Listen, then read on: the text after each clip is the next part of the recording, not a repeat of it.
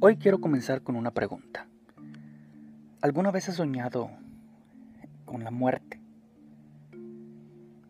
Este tipo de sueños, el sueño que ejemplifica algo muy importante en el podcast de hoy es la muerte.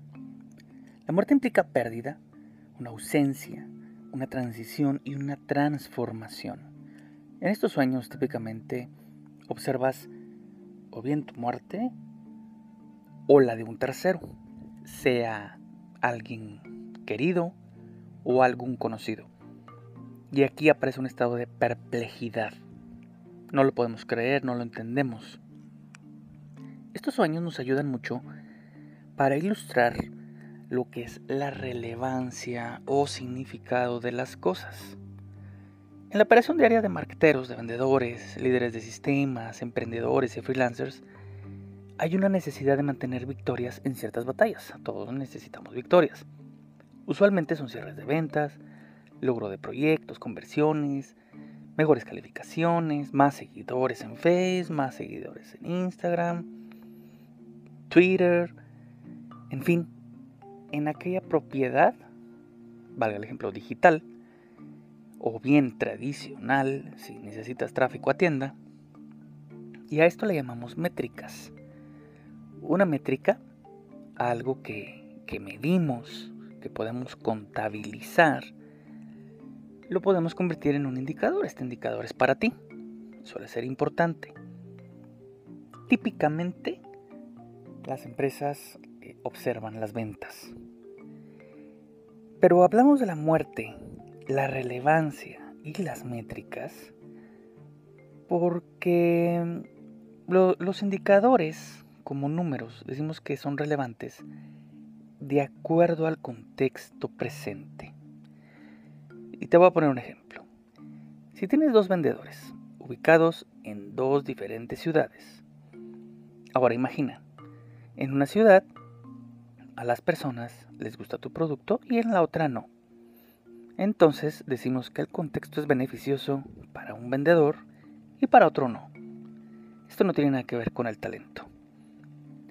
Y de hecho, esto me recuerda a un colega, Raimundo Pérez, líder de, la agencia Metabrand, expertos en, todo lo que es eh, social media y marketing digital, donde decíamos en una discusión que en una empresa con grandes procesos, con ya procedimientos probados, optimizados, cuando tú ingresabas un talento, aunque fuera sin experiencia, muy probablemente iba a triunfar, iba a obtener buenos resultados.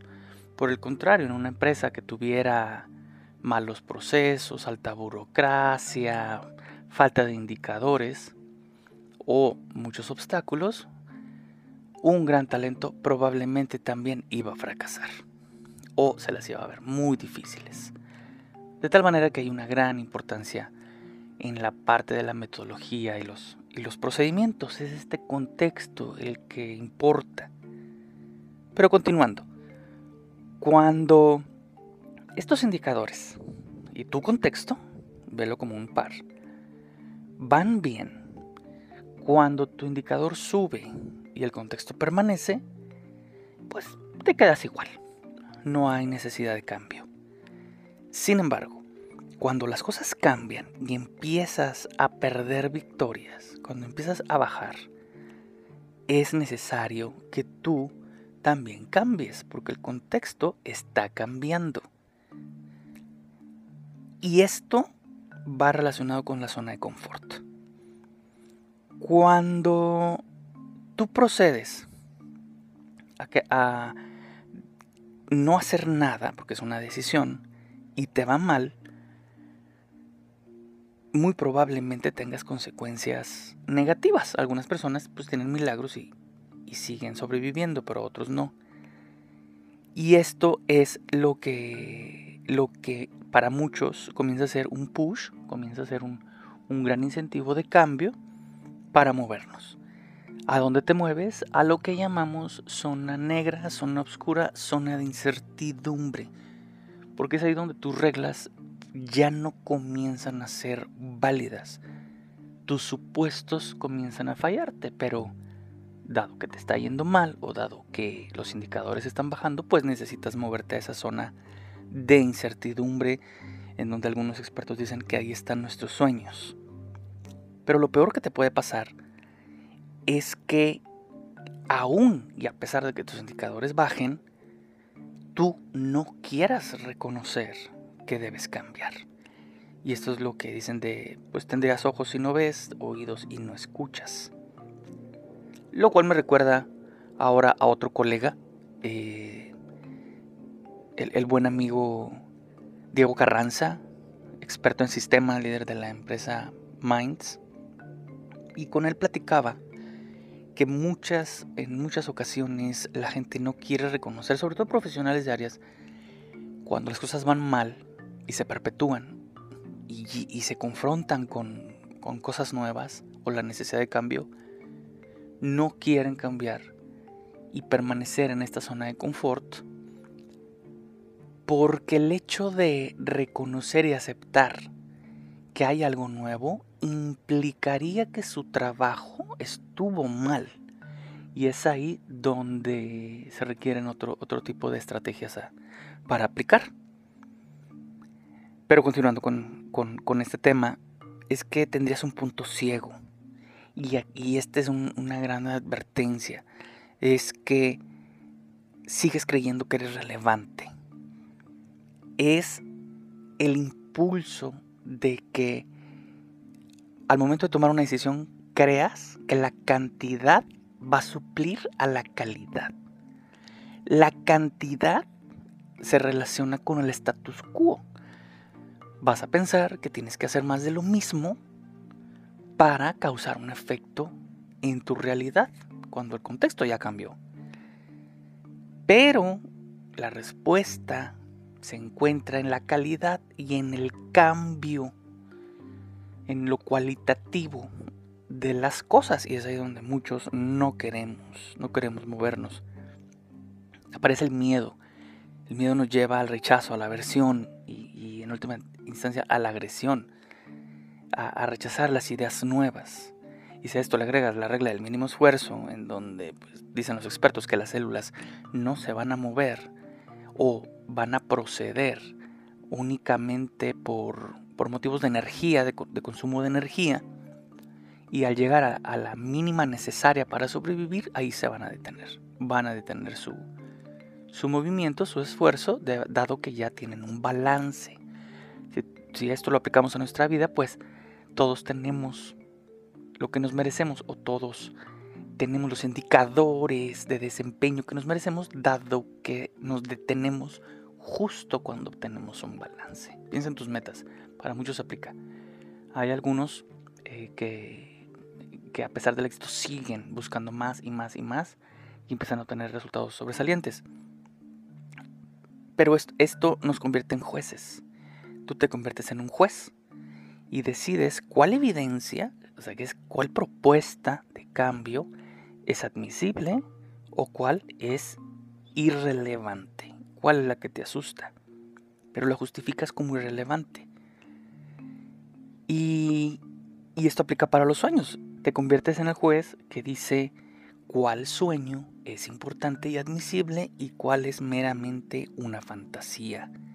No es la cantidad, es la calidad. No te puedes eh, convertir en un sistema cerrado. O bien no puedes dar el paso y tratar de cambiar como Dios te dé licencia, porque sería lo peor, dado que no llevas una metodología y tratas de descubrir el hilo negro una y otra vez. Y eso causa malestar y refuerza tu pensamiento de que entonces la información era irrelevante. Cuando no es así, lo que necesitas es un framework, necesitas un marco de referencia Vaya, en negocios hay muchos.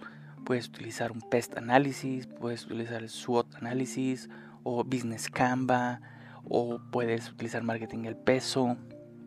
En fin, está la heurística de conversión. Vaya, hay muchos expertos de los cuales uno puede aprender para no comenzar de cero y obtener resultados mucho mejores de los que haríamos si comenzamos únicamente con cantidad. no es mayor diseño, no es mayores envíos, no es mayor publicidad, no es mayor espacio, no es más producto, es encontrar eh, bajo un marco de referencia y de reglas qué es lo que está funcionando y qué es lo que no. ¿Qué es lo que hizo que se perdiera relevancia y qué es lo que ahora nos, tiene bajo incertidumbre? La relevancia es contextual. Hay, de hecho una teoría que te recomiendo que es la parte de pertinencia o relevancia de Wilson, en donde eh, ejemplifican muy bien lo que, lo que estamos exponiendo el día de hoy. De tal manera que yo ya no me quiero extender, pero, pero termino diciendo esto de la soberbia. Lo peor que nos puede pasar es, sentirnos soberbios y creer que nuestro comportamiento actual va a seguirse beneficiando del contexto porque el contexto eventualmente va a cambiar.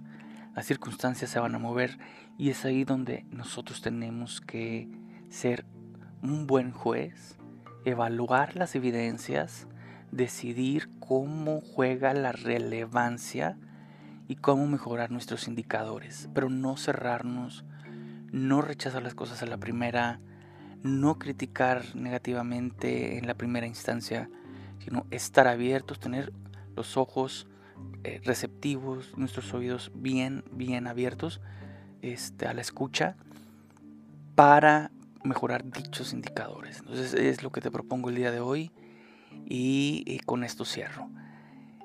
Deseando que la relevancia eh, permanezca en tu vida, permanezca en, en tus negocios y hasta la próxima. Este es un episodio más de Marketing y Ventas de Venditum yo soy Daniel Alvarado. Hasta la próxima.